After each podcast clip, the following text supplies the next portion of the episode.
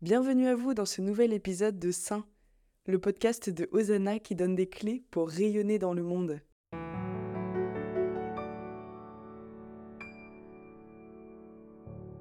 Chers amis, Noël est tout proche.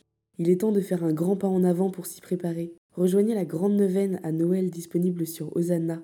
Le lien est disponible en description de ce podcast. Bonne écoute. Bonjour Père Mathieu. Bonjour Juliette. Merci d'avoir accepté de faire ce podcast avec moi sur le sujet de Noël. Avec joie. Père Mathieu, vous êtes prêtre sur la paroisse de Dinan en Bretagne et aujourd'hui vous allez nous parler de la nativité, de ce beau mystère. Je vais essayer de vous parler de la nativité.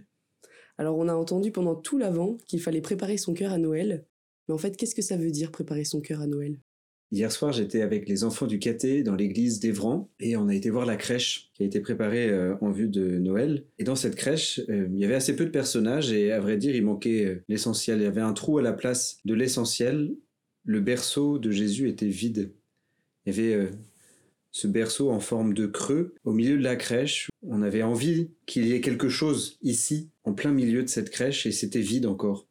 Je pense qu'il y a un peu de ça dans préparer son cœur à Noël, dans cette euh, idée de créer cet espace vide en nous pour euh, permettre à Dieu d'y venir. Parce que si on est plein de nous-mêmes, Dieu n'a plus la place. Préparer son cœur à Noël, pour moi, il y a quelque chose de cet ordre-là, de créer un vide, de créer un, berceau que Dieu pourra venir remplir avec euh, sa présence, parce qu'il a le désir d'habiter parmi nous.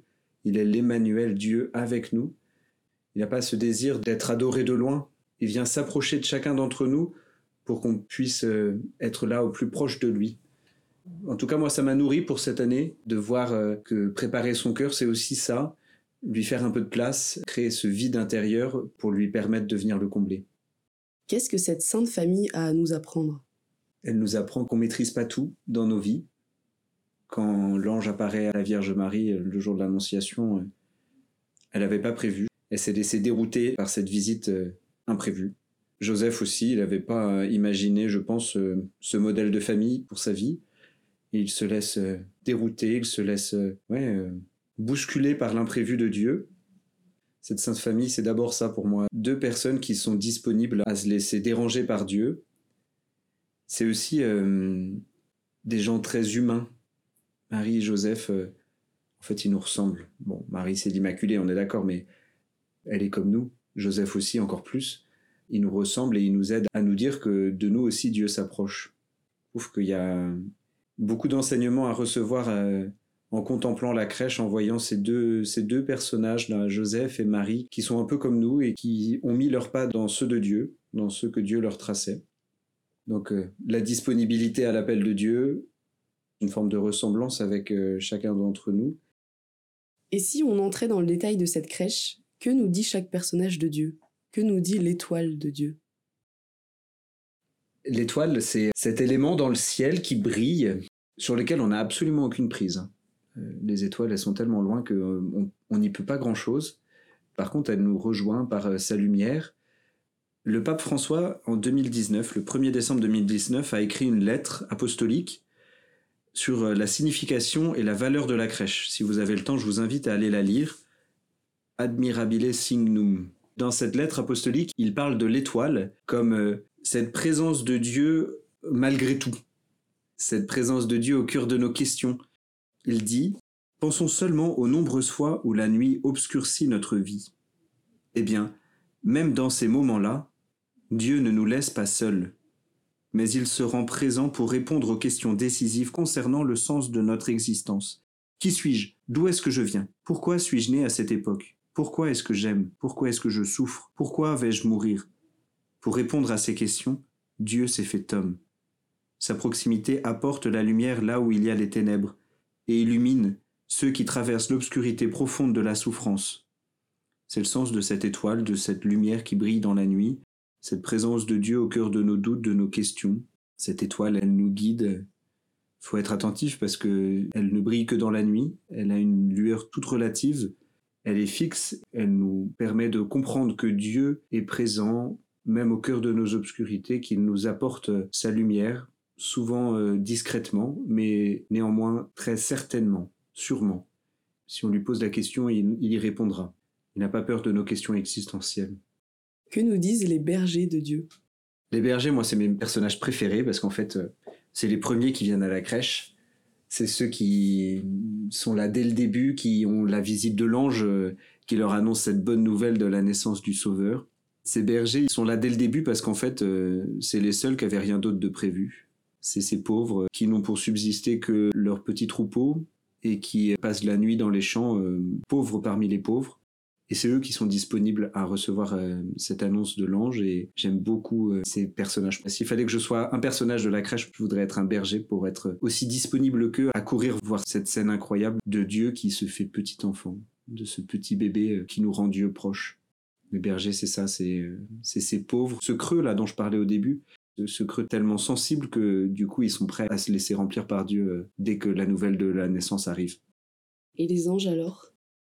Bah, les anges, c'est euh, un peu différent parce qu'ils sont tout là-haut, ils ont des ailes, moi j'en ai pas. Euh, je les imagine dans un habit de lumière que j'ai pas. Euh. Les anges, ils sont envoyés par Dieu. C'est la signification du mot ange, angelos, c'est celui qui est envoyé porter un message, celui qui porte une nouvelle. Donc les anges, ils sont le message de Dieu rendu visible. Je dirais que l'ange, ouais, il signifie, il symbolise cette proximité de Dieu qui passe son temps à venir nous rejoindre, à venir essayer de nous parler, et puis, bah, nous, parfois, on passe à côté, quoi. On a du mal à voir ces messages que Dieu nous adresse. Je trouve ça beau de mettre un ange. Moi, j'en ai mis trois dans ma crèche. Parce que Dieu, je suis sûr qu'il continue de venir me rejoindre par plein de façons différentes. Et, souvent, je passe à côté. Donc, euh, voilà, être sensible à la présence des anges, en tout cas, à la présence de ce message de Dieu pour chacune de nos vies. Et pourquoi est-ce que dans cette crèche, il y a un âne et un bœuf? Pourquoi est-ce qu'il y a besoin d'avoir des animaux autour de Jésus? C'est une bonne question. Ils sont pas présents dans les évangiles. On nous dit que Marie mit au monde son fils premier-né, elle l'omaillota et le coucha dans une mangeoire. Mais on nous dit pas qu'il y avait des animaux. Bon, on nous dit qu'il y a une mangeoire, donc euh, s'il y a une mangeoire, c'est que elle sert bien à quelque chose et probablement à faire manger les animaux. Cette mangeoire euh, qui nous met sur la piste de l'âne et du bœuf, elle est le signe euh, qui annonce le don de la vie de Jésus le soir du jeudi saint. Cette mangeoire, c'est déjà Jésus qui se donne en nourriture qui s'offre au monde pour être consommé, pour être proche de nous jusqu'à être mangé. Et le bœuf, c'est aussi bah, la présence de la création, au même titre que les moutons, moi je mets des poules, des canards dans ma crèche, euh, voilà, toute cette création qui est aussi sauvée par la présence de Jésus au cœur de notre monde, ce salut apporté au monde entier. Saint Marc, il dit, euh, allez annoncer l'évangile à toute la création. Jésus, il, il attire tout à lui, y compris l'âne et le bœuf, quoi. Et dans notre monde qui est très porté sur la sauvegarde de la création, le bien-être animal, ben en fait, euh, c'est peut-être prophétique aussi que dès le début, on ait mis un âne, un bœuf, euh, des moutons euh, et plein d'autres animaux. Bien sûr, il y a une place privilégiée de l'être humain dans cette crèche, mais elle n'écrase pas la présence du reste de la création. La présence de ces animaux nous le rappelle. Et les trois mages qui arrivent après la naissance de Jésus, qu'est-ce qu'ils disent de Dieu? J'aime beaucoup ce que dit le pape François dans sa lettre apostolique sur la signification de la crèche. Il nous parle des mages comme euh, ces chercheurs de Dieu, ces hommes qui se sont mis en route et qui sont venus lui offrir leurs cadeaux, qui se sont laissés euh, aussi bousculer par l'annonce de la naissance du Sauveur. Je vous lis ce que le pape François dit. Les mages nous enseignent qu'on peut partir de très loin pour rejoindre le Christ. Ce sont des hommes riches, des étrangers sages, assoiffés d'infini, qui entreprennent un long et dangereux voyage qui les a conduits jusqu'à Bethléem. Une grande joie les envahit devant l'enfant roi. Ils ne se laissent pas scandaliser par la pauvreté de l'environnement. Ils n'hésitent pas à se mettre à genoux et à l'adorer. Devant lui, ils comprennent que, tout comme Dieu règle avec une souveraine sagesse le mouvement des astres, ainsi guide-t-il le cours de l'histoire, abaissant les puissants et élevant les humbles. Et certainement que, de retour dans leur pays, ils auront partagé cette rencontre surprenante avec le Messie, inaugurant le voyage de l'Évangile parmi les nations. L'idée que je retiens de ce texte du pape François, c'est le fait qu'on peut partir de n'importe où pour aller à la crèche. Quoi. Les mages, ils nous rappellent que on n'est jamais trop loin pour euh, atteindre le mystère de Dieu. Tout le monde est invité à la crèche. Et maintenant, entrons dans le cœur du sujet de la crèche. Est-ce que vous pouvez me parler de Joseph? Hum. Joseph, on en a déjà un petit peu parlé. Joseph, c'est c'est cet homme-là qui attend, qui n'a pas la maîtrise des événements, parce que c'est pas lui qui est enceinte, parce que il est pas chez lui. Voilà. On a l'impression qu'il est complètement démuni et pourtant il est là, debout. il protège euh, cette sainte famille, il l'éclaire aussi. Moi j'aime bien euh, ce Joseph avec à la fois ce bâton, le bâton de berger, puis cette lanterne qui éclaire la scène, qui nous aide à rentrer dans ce mystère. Joseph, pour moi, c'est ça, c'est cet homme silencieux et pourtant bien présent, bien sécurisant pour cette sainte famille qui assure tout ce qu'il faut pour que ça se passe bien au milieu du dénuement le plus complet, quoi. Il est un gage de sécurité au milieu de cette grande pauvreté de la crèche. Le pape François dit dans sa lettre, à côté de Marie, dans une attitude de protection de l'enfant et de sa mère se trouve Saint Joseph. Il est généralement représenté avec un bâton à la main et parfois même tenant une lampe. Saint Joseph joue un rôle très important dans la vie de Jésus et de Marie. Il est le gardien qui ne se lasse jamais de protéger sa famille. Quand Dieu l'avertira de la menace d'Hérode, il n'hésitera pas à voyager pour émigrer en Égypte. Et ce n'est qu'une fois le danger passé qu'il ramènera la famille à Nazareth, où il sera le premier éducateur de Jésus, enfant et adolescent. Joseph portait dans son cœur le grand mystère qui enveloppait Jésus et Marie, son épouse, et, en homme juste, il s'est toujours confié à la volonté de Dieu et l'a mise en pratique. Et dans cette crèche, que représente Marie? Marie, c'est la maman, cette euh, femme qui accueille euh, un enfant, son premier enfant. Souvent, euh, on oublie que c'était vraiment une naissance. Lundi dernier, j'étais chez des amis et ils m'ont donné à porter leur petite fille là, qui avait deux mois.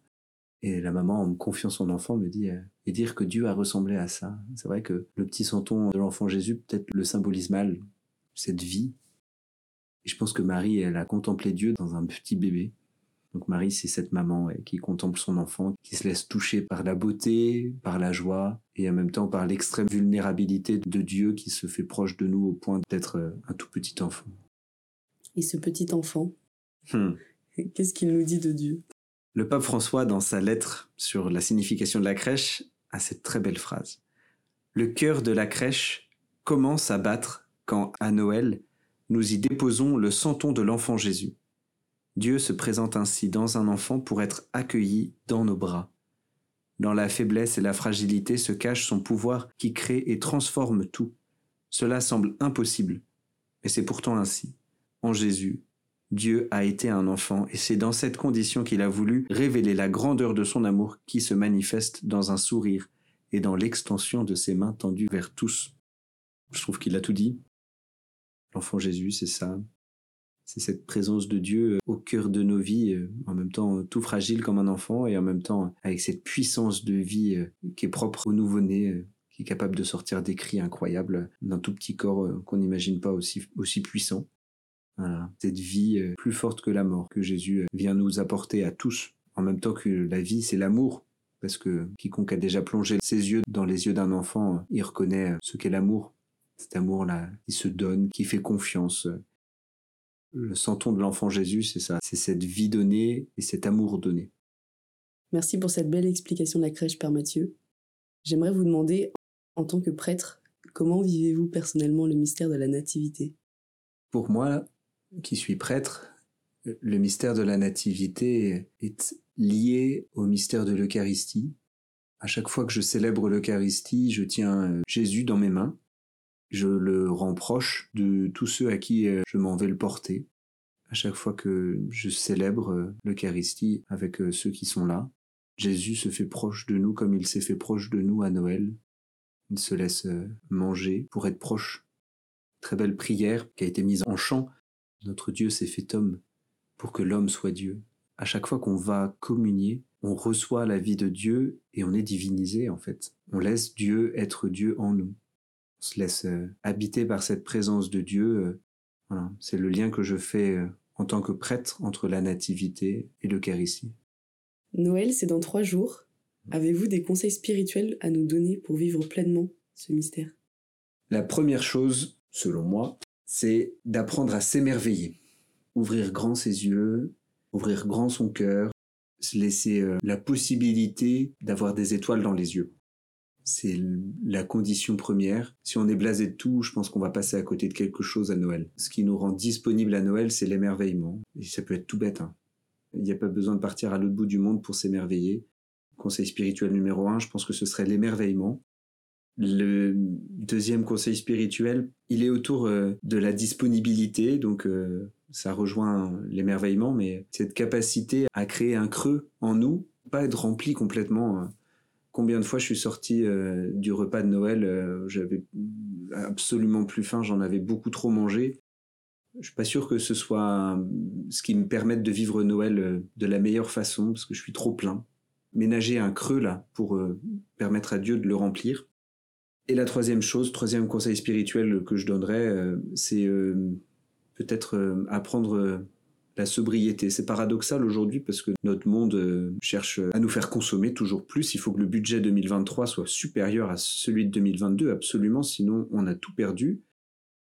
Mais en fait, euh, Noël, c'est la fête de la sobriété. Hein. Quand on regarde euh, Jésus dans la crèche, il n'y avait rien.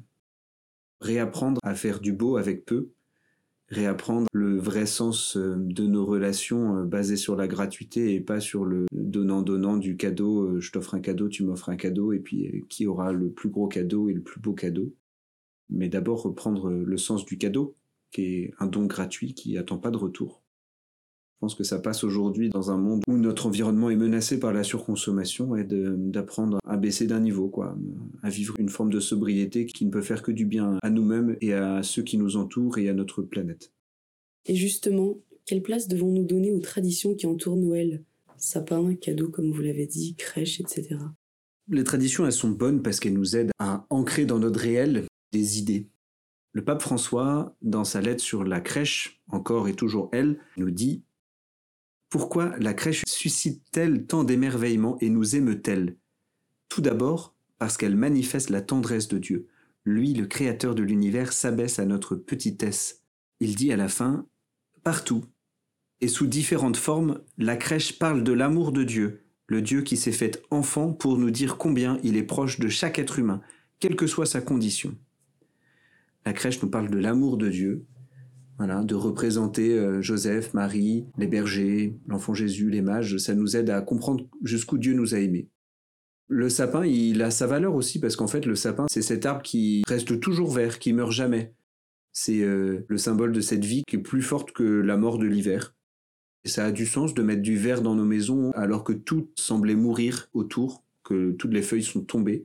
On vient mettre du vert, on vient mettre cette espérance que la vie est plus forte que nos morts le décorer avec euh, des lumières, avec euh, des guirlandes, des jolies boules de Noël, ça vient dire que cette vie elle est belle et que Dieu veut que notre vie soit belle. Donc ça a beaucoup de sens de décorer nos maisons, de faire en sorte qu'elles soient belles, de créer une belle table où on pourra tous être réunis parce que Dieu nous rassemble.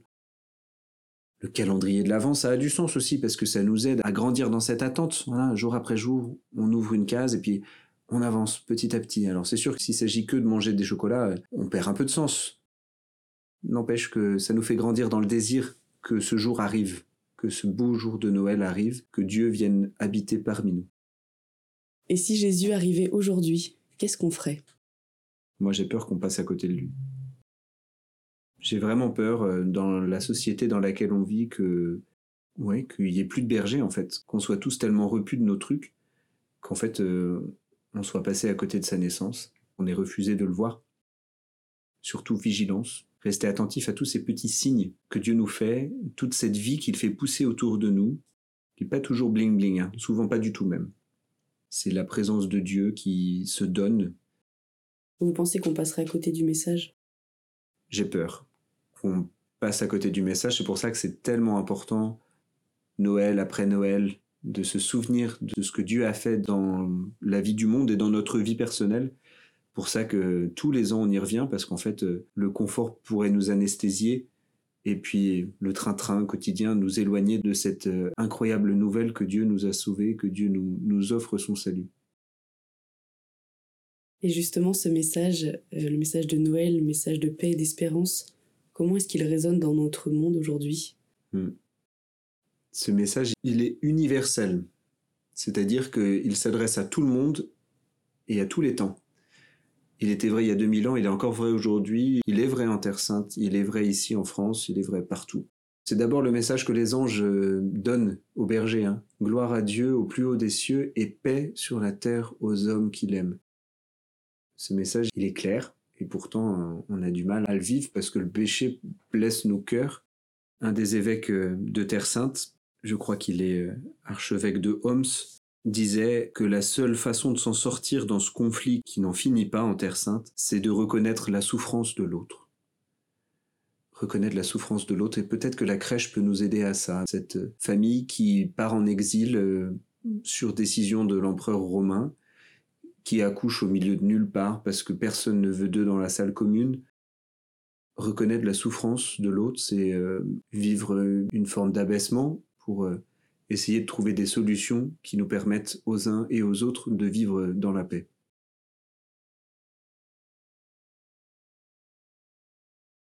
Permettre aux autres de vivre dans la paix, est-ce que c'est pas aussi leur montrer cette crèche? Justement, à Noël, on sait que nos églises sont remplies de plein de personnes qui viennent à la messe rarement en dehors de ce temps. Est-ce que c'est pas le moment d'essayer de leur montrer Jésus plus qu'à un autre moment dans l'année? Est-ce qu'il n'y a pas une occasion pour nous d'évangéliser? Bah c'est sûr. C'est clair et net. À condition de pouvoir le faire avec des mots qui puissent entendre. Je suis en train de préparer mon homélie pour la messe de Noël et j'avais envie de partir comme je fais d'habitude sur euh, les textes, comme j'essaye de faire d'habitude sur les, textes, qu'est-ce qu'ils nous disent. Puis à un moment, je me suis dit, mais euh, en fait, euh, est-ce que je suis pas mieux pour toucher justement ces gens qui sont hyper loin, de leur parler de cette expérience, d'avoir tenu un petit bébé dans mes bras il y a pas longtemps, et jusqu'où Dieu m'aime au point de vouloir être tenu dans les bras de Marie et de Joseph complètement vulnérable comme un petit bébé. Moi, je suis sûr que Noël, c'est un point de contact. C'est le moment où on rencontre des gens qu'on verrait pas autrement dans nos églises. C'est le moment de leur annoncer que Dieu les aime. On ne sait pas trop ce qu'il en reste hein, quand ils sortent de la messe. En tout cas, s'ils ont fait l'expérience d'un temps de paix, d'un temps de beauté aussi, l'importance de la beauté dans nos liturgies. Euh, c'est pas parce que c'est la messe des familles avec plein de monde qu'il faut faire n'importe quoi. Je pense qu'une façon de toucher les gens qui sont loin, c'est donc d'essayer de cultiver euh, une forme de beauté dans ce qui est vécu au sein de nos liturgies, de travailler aussi à simplifier notre message pour qu'il soit compris et entendu de nos contemporains, et puis à témoigner sans relâche d'une forme de fraternité, d'une forme de charité euh, au sein de nos communautés. C'est Saint Paul qui dit ça. Hein. Voyez comme il s'aime. Voyez comme il s'aime. Est-ce que c'est vrai? Est-ce que euh, dans nos communautés, on vit cette charité en acte qui sera capable d'attirer des gens au Christ? S'il ne fallait retenir qu'une seule chose de Noël, qu'est-ce que vous diriez? Dieu m'a aimé. Il s'est livré pour moi et il vient encore aujourd'hui jusqu'à moi. Il se fait proche de moi dans ce petit enfant. Est-ce que pour finir, vous pouvez nous confier une prière particulière qui pourrait nous accompagner pendant la messe de Noël, pendant ce, beau mystère de la Nativité? Il y a un chant que la communauté de l'Emmanuel a mis en, musique, enfin une prière qu'ils ont mis en musique. Cette prière euh, Notre Dieu s'est fait homme, qui, je trouve, euh, convient tout à fait à un chant de communion du temps de Noël. Euh. Notre Dieu s'est fait homme pour que l'homme soit Dieu. Mystère inépuisable, fontaine du salut. Quand Dieu dresse la table, il convie ses amis pour que sa vie divine soit aussi notre vie. Ces mots sont de Saint Irénée, repris par Saint Athanase, Saint Grégoire de Naziance et Saint Grégoire de Nice. Ça veut bien dire qu'il y a quelque chose de vrai là-dedans. Chers amis, on vous invite à aller écouter ce chant, cette pierre mise en musique. On vous invite également à rejoindre la neuvaine de Noël sur Hosanna, il n'est pas trop tard. Jamais trop tard pour se préparer à la naissance de Jésus. Vous trouverez le lien en description de ce podcast. Merci Père Mathieu. Avec joie. À bientôt sur Hosanna. Et joyeux Noël.